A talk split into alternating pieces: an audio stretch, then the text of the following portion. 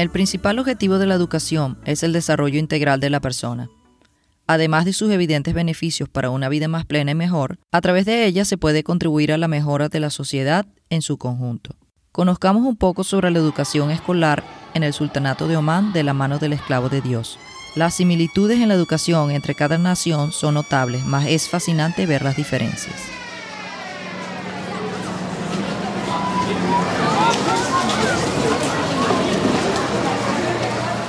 Ahlan wa sahlan, Abdurrahman. Bienvenido al podcast ¿Qué tal Oman? Ahlan wa sahlan, Rigel, y muchas gracias por invitarme aquí y estoy muy emocionado de hablar del país.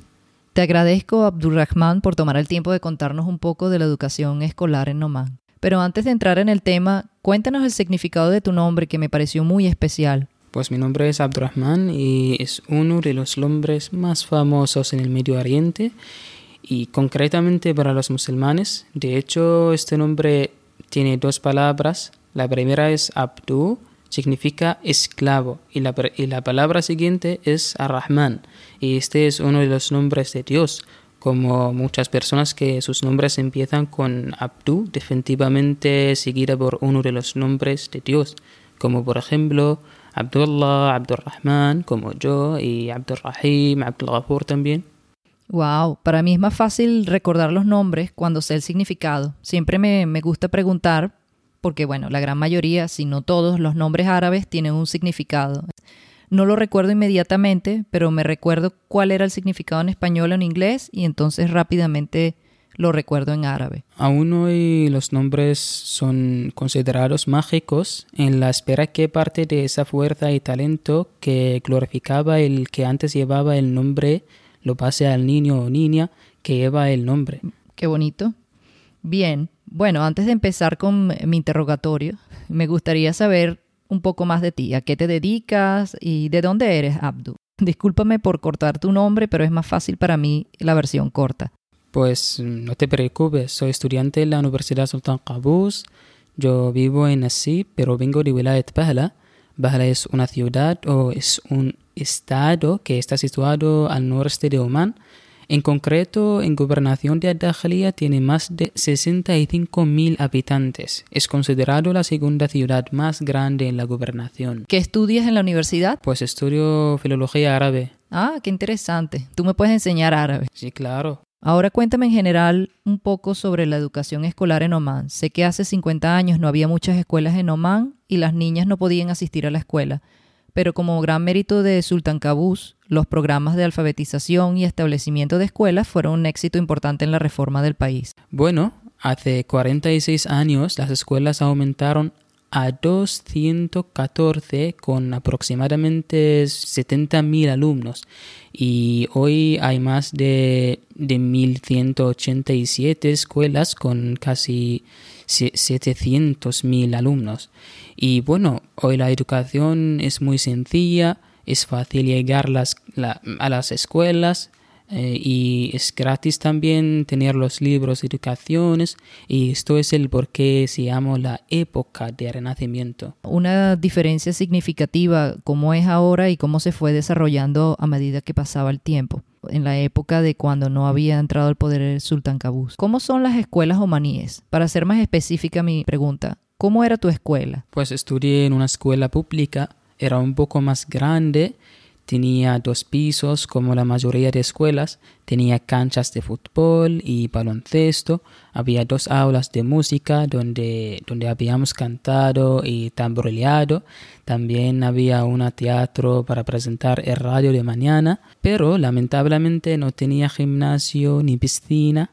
Y bueno, para los alumnos, mi clase tenía 35 alumnos y la, escuela tenía más de 400 alumnos. Bueno, es similar al tamaño de mi escuela. Yo estudié una escuela de monjas españolas y las escuelas católicas tienen fama de ser muy buenas, pero no todas las escuelas en Venezuela son católicas. Y mi escuela era privada, relativamente grande. Bueno, también había una capilla muy pequeña donde había misa semanalmente y en ocasiones especiales toda la escuela debía asistir a misa. En Oman, mientras están en la escuela, hacen pausa para el llamado a la oración. Bueno, todas las escuelas tienen un espacio para la oración, pero no todas tienen una mezquita, porque todos podemos rezar en, cualquier lugar. Solo tienes que poner la alfombra de oración y rezas. ¿Hacemos pausa o no? Pues sinceramente no hacemos pausa para rezar porque el tiempo de la oración no termina hasta las 3 de la tarde. Entonces podemos hacerlo después de escuela, pero a veces podemos hacerlo antes de que termine la escuela. Y esto ocurre cuando el profesor no asiste a la clase. Ah, bien, entonces no les afecta. ¿Y cómo es el ritmo de la escuela? ¿Cómo es el ritmo de las clases durante la época del mes de Ramadán? Mm, una pregunta especial. Bueno, de hecho no cambia mucho, solo algo poquito. Se reduce al tiempo de clases, sería 40 minutos en vez de 45. Y se cierra el comedor también. ¿Es obligatorio el uso de uniforme? ¿Es cierto que el Kuma es obligatorio? Sí, es obligatorio. Y llevar uniforme hasta los alumnos expatriados. Y el Kuma, el también es obligatorio, pero se puede usar el masar también, porque en algunos lugares en Oman la gente no usa el kuma. Y el kuma es un gorro más común en Oman. Se pone en la cabeza, tiene varias formas ornamentadas, además se, se usa también en este de África, particularmente en Zingabar o Zanzibar, porque los humanos estuvieron viviendo ahí por algunos años y por lo tanto algunas costumbres se quedan ahí. Bien, y el musar es el que es como un turbante. ¿El musar lo usas arriba del kuma o se puede usar sin el kuma? Se usa con el kuma y sin el kuma. Eso sería únicamente entonces en las escuelas omaníes, ¿no? Lo de usar obligatoriamente el uniforme. Sí, las escuelas humanas. ¿Y los alumnos expatriados que estaban en tu escuela, de qué países eran? En general, los alumnos expatriados son nativos en árabe y aún no he oído que, que no es árabe parlante. ¿Y cuáles son las asignaturas básicas que cursaste en la escuela? Mm, las ciencias, matemáticas, ciencias islámicas, el árabe, el inglés también el deporte, las ciencias de música y de computación. Mm, qué bien. ¿Y ciencias islámicas qué estudiaban? Estudiamos las ciencias islámicas con el Corán, con, con eh, la oraciones, por ejemplo, y mucho. ¿Y el árabe? ¿Estudiaban árabe omani o árabe clásico? Eh, estudiamos el árabe clásico y también se llama los profesores, he escuchado que muchos profesores eran de otros países como de Egipto, de Jordania, de Líbano. ¿Todavía es así actualmente? Bueno, la mayoría de los profesores son omanis. Sí, hay otros son extranjeros o expatriados, pero no son muchos y normalmente son para enseñar asignaturas específicos como la música o el inglés. ¿Cómo era el patio del recreo? ¿Llevabas tu propia merienda? ¿Había comedor? Cuéntame pues ah, había una cantina pequeña, de vez en cuando compraba comida mientras a veces llevo mi propia merienda. Sin embargo, depende de la, persona si quiere llevar su propia comida o no. Y había un gran patio también de recreo y siempre jugábamos al fútbol, pero no fue con pelota, sino con botella de agua llena de arena. Y eso no es muy difícil, no, no le dolían los pies y cómo corrían con la, pateando la, la, botella de arena con la disdasha. Pues esto lo que pasaba cuando los profesores no nos permitían jugar al fútbol. Buscamos una botella, la llenamos de, de arena y al jugar. Y se puede hacer todo con disdasha también, jugar, pescar, bailar, lo que sea. La persona humana no, no le importa nada. Qué bien. Bueno, es cuestión de costumbre. Y la disdasha, para los que no saben, es el como el traje típico que usan los hombres, o tradicional, mejor dicho, que es como una, una túnica. Y tengo una pregunta con respecto a las escuelas internacionales. Hay varias escuelas internacionales donde la gran mayoría, por supuesto, son expatriados, hay muy pocos omanis. Pero sé que no es fácil para los omanis inscribir a sus hijos en ella. ¿Por qué es tan difícil? Bueno, hay dos motivos que lo hace difícil. Lo primero es que las escuelas internacionales requieren gran situación financiera. Y lo segundo, creo que esto está de acuerdo con las costumbres en el pasado, Muchas familias prefieren no escribir a sus hijos en una escuela mixta, simplemente por gios son, son las costumbres o por falta de conocimiento. Pero hoy en día la gente está más acostumbrada a que sus hijos vayan a escuelas mixtas.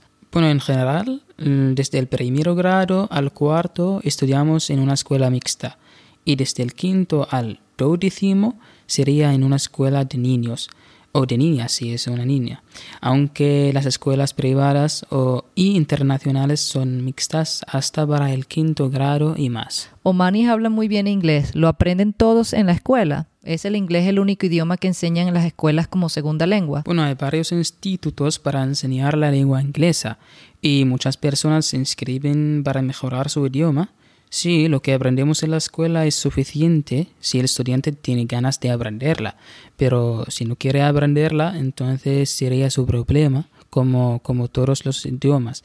Y en general, sí, el inglés es el único, sin embargo, hay dos escuelas que ahí se enseña el alemán como tercera lengua y en otras dos escuelas se enseña el francés también como tercera lengua. Ah, qué interesante. Bueno, y es, como tú dices, cuando tienes el interés y la motivación, aprendes, así como tú, por ejemplo, estudiaste español, pero después te dedicaste a, a mejorarlo y bueno, por eso estás hoy aquí hablando súper fluido aquí conmigo.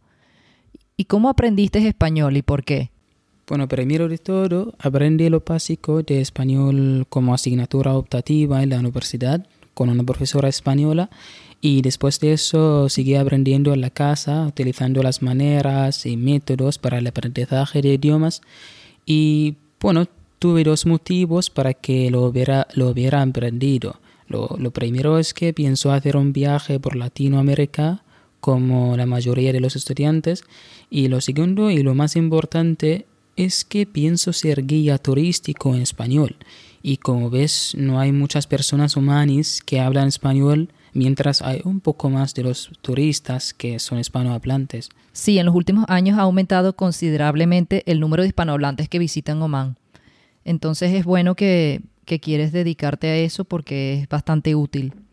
¿Y qué conoces de la cultura hispana y latinoamericana?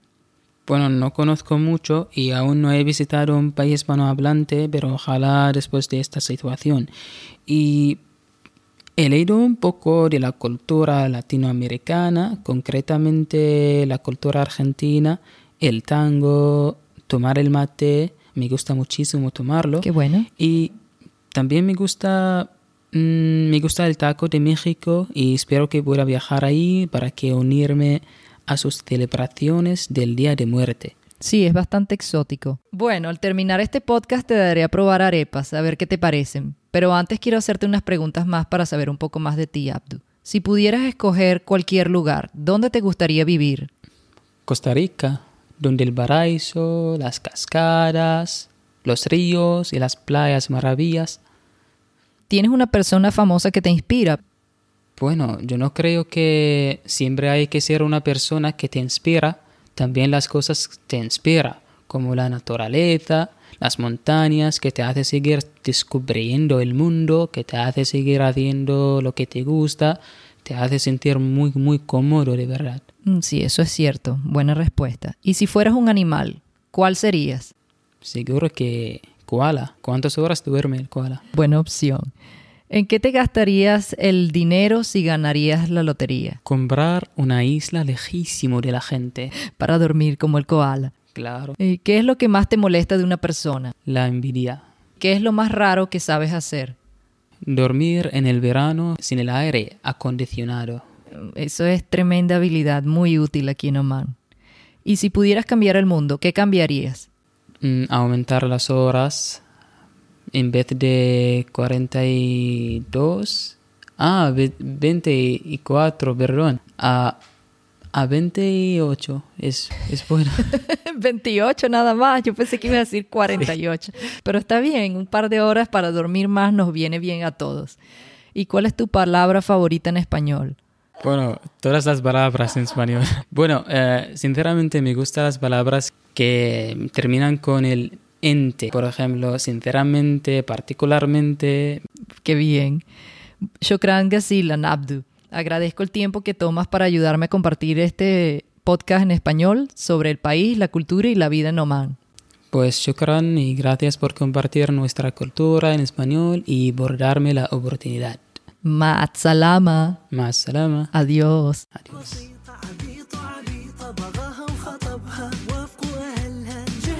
Viaja con ¿Qué tal Oman Podcast?